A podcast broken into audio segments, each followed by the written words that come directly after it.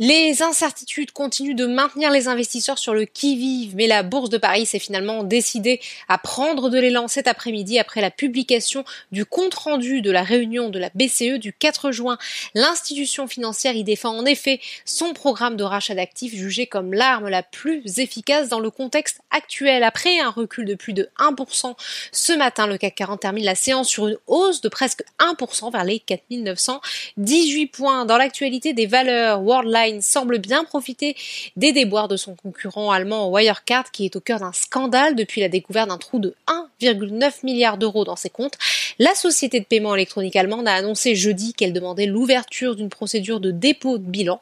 Le titre Worldline progresse de son côté d'un peu plus de 6 les autres valeurs technologiques sont également bien orientées avec Téléperformance qui efface pratiquement les pertes de la veille, ses pertes de la veille plus 3,24%. Capgemini gagne de son côté 3,29%. Le secteur financier a profité du rebond avec Société Générale qui se hisse à la seconde place du CAC 40 plus 3,46% de hausse.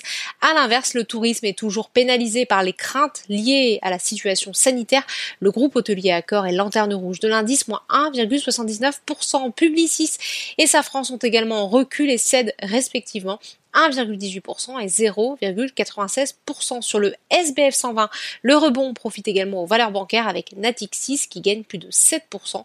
A contrario, Europcar se replie et enregistre la plus forte baisse. Dans l'actualité de l'indice plus large, à noter que Sodexo a annoncé qu'il allait rembourser de façon anticipée des encours de 1,6 milliard de dollars de placements privés américains. Le titre termine quasiment à l'équilibre. Du côté des marchés américains, après l'augmentation du nombre de cas d'infection au Covid-19 et le recul moins important que prévu par le consensus des, inscriptions au chômage, les principaux indices ont ouvert en baisse.